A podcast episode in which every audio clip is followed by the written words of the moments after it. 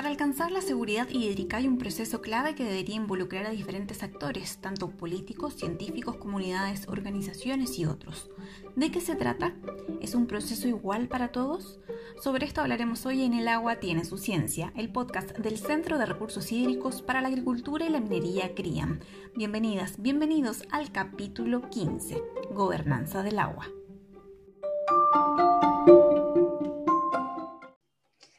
Hoy le damos la bienvenida a Natalia Julio, estudiante del doctorado en Ciencias Ambientales, Convención en Sistemas Acuáticos Continentales de la Universidad de Concepción y becaria de CRIAM. Natalia, muchas gracias por acompañarnos hoy en El Agua Tiene Su Ciencia. Hola, muchas gracias a ti por la invitación. Natalia, hoy vamos a hablar em, de la gobernanza del agua y quiero partir precisamente para em, ir aclarando este concepto que nos cuentes de qué se trata la gobernanza del agua y de dónde surge este término bueno, no existe un consenso a nivel internacional de qué es lo que realmente significa la gobernanza del agua. en la ciencia y en la política, en esos dos ámbitos, eh, hay versiones bastante diferentes de una definición y bastante contradictorias algunas, eh, pero eh, hay una autora que es la Claudia Paul Walsh, que ah, define la gobernanza del agua, que es como la, la definición que a mí más me gusta, y la voy a citar. Eh, la gobernanza es una función social que regula el desarrollo y la gestión de los recursos hídricos y la provisión de los servicios que provee el agua en distintos niveles sociales y guía el recurso hacia un estado deseado y lejos de un estado no deseado. En general, eh, la gobernanza del agua implica todos estos arreglos institucionales, eh, político-administrativos, está bastante relacionada con la política de un territorio, Em, también tiene que ver con las dinámicas que existen entre los diferentes actores que están involucrados en una cuenca, por ejemplo, en la gestión de una cuenca. Y algo súper importante es que la gobernanza es un proceso. La gobernanza, según dice la OCDE y otras agencias internacionales, es un proceso, es un medio para un fin, no es un fin en sí mismo. Esa es la gran diferencia que existe entre la gobernanza y la gestión del agua, porque la gestión del agua se encarga un poco de definir metas específicas y objetivos específicos que quieren o tienen que ser logrados mediante indicadores, por ejemplo. En cambio, la gobernanza no se guía por metas ni, tampoco por objetivos, sino que es un proceso que determina el éxito o el fracaso de una gestión. Eso en general es como la gobernanza. ¿Y cómo se vincula la gobernanza del agua con otro término que también ha surgido en los últimos años, que es la seguridad hídrica? Bueno, eh, a nivel internacional se ha dicho que la crisis del agua es esencialmente una crisis de gobernanza. Y ahí cito lo que dice la OCDE, lo que dice la Global Water Partnership también, que son eh, organismos que se están especializando en esto.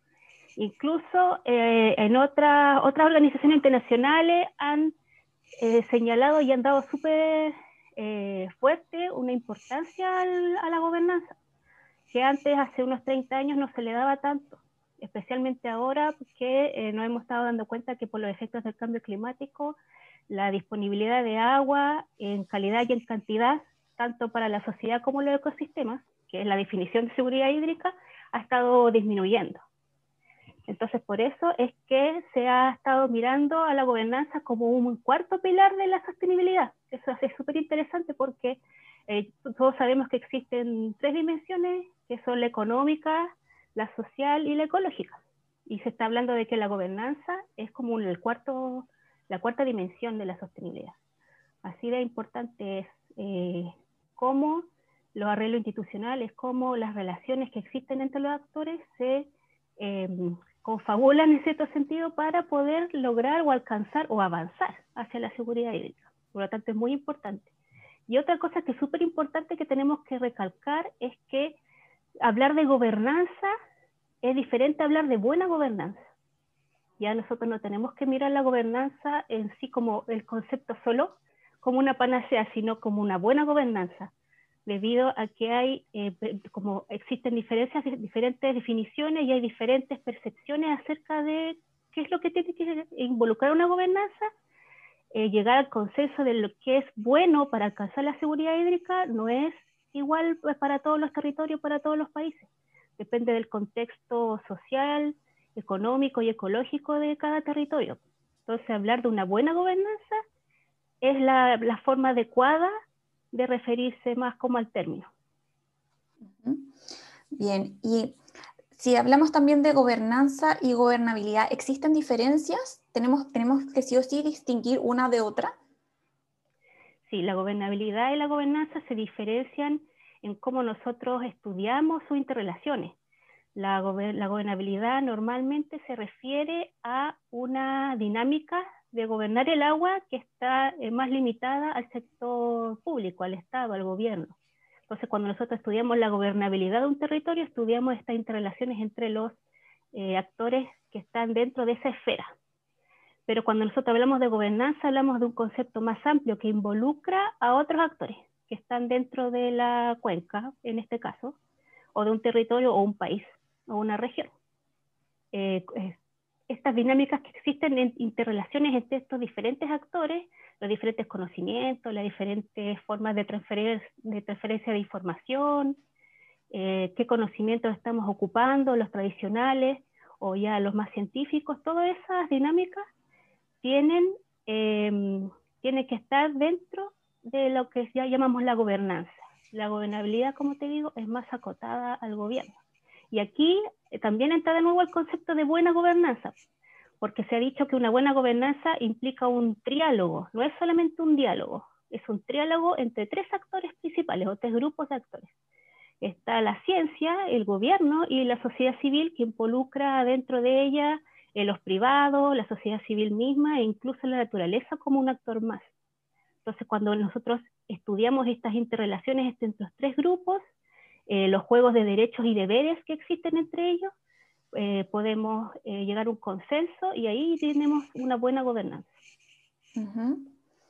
Bueno, tú ya también comentabas que tiene que, esta gobernanza tiene que acotarse a los territorios. Finalmente no puede ser la misma para todos. ¿Qué elementos entonces deberíamos considerar para implementar esta gobernanza y que lo ideal sea una buena gobernanza como ya has enfatizado? Bueno, em, como hablamos anteriormente, una buena gobernanza depende del contexto socioeconómico y ecológico.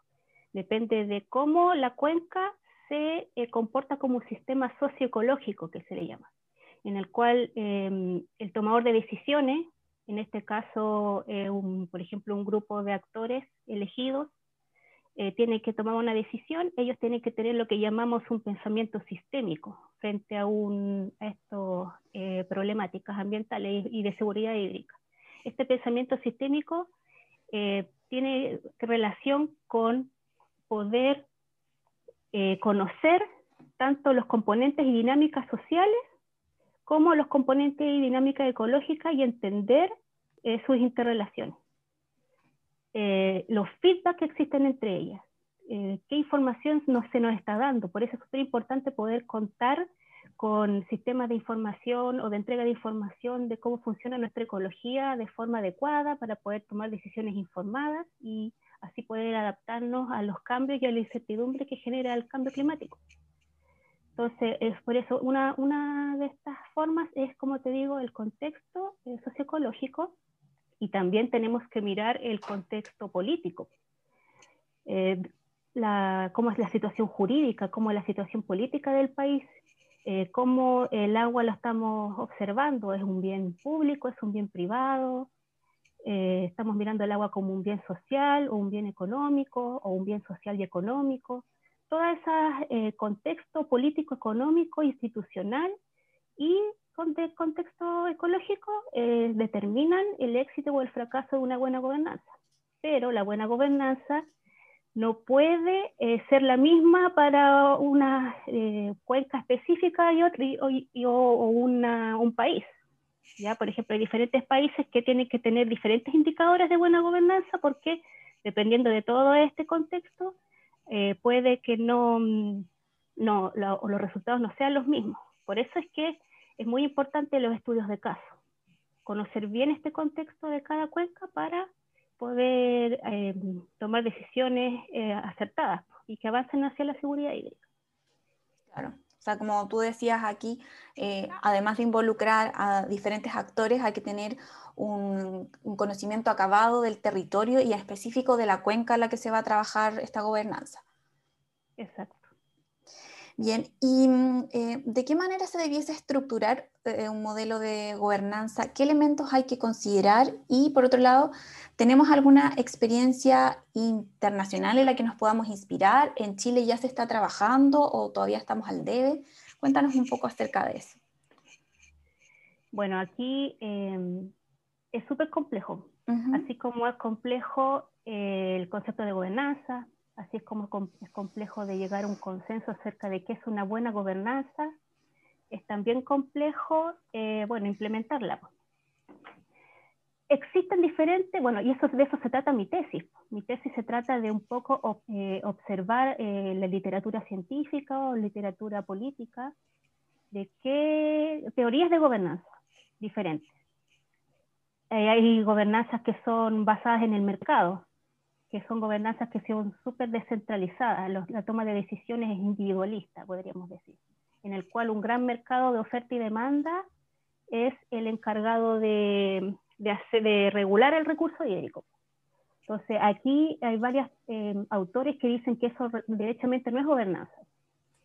Eh, yo personalmente sí opino que es gobernanza, pero de si es o no una buena gobernanza, ahí es como la duda. Ahí es donde tenemos que, explorar más. Hay otros autores que señalan que una estructura jerárquica y centralizada, como las estructuras de, Estado, por ejemplo, las burocracias, son más adecuadas para resolver problemas específicos. Por ejemplo, la, la ventaja, entre comillas, que podría tener la centralización es que para problemas específicos, por ejemplo, emergencias ambientales, inundaciones, incendios forestales, o la toma de decisiones al ser centralizada es más rápida. Entonces podemos eh, eh, apagar el incendio más rápido, podemos actuar rápido ante la inundación. Lo que no pasa en una gobernanza más policéntrica, que se le llama, en que hay diferentes centros de toma de decisiones, teniendo los actores el mismo poder para poder tomar esta decisión.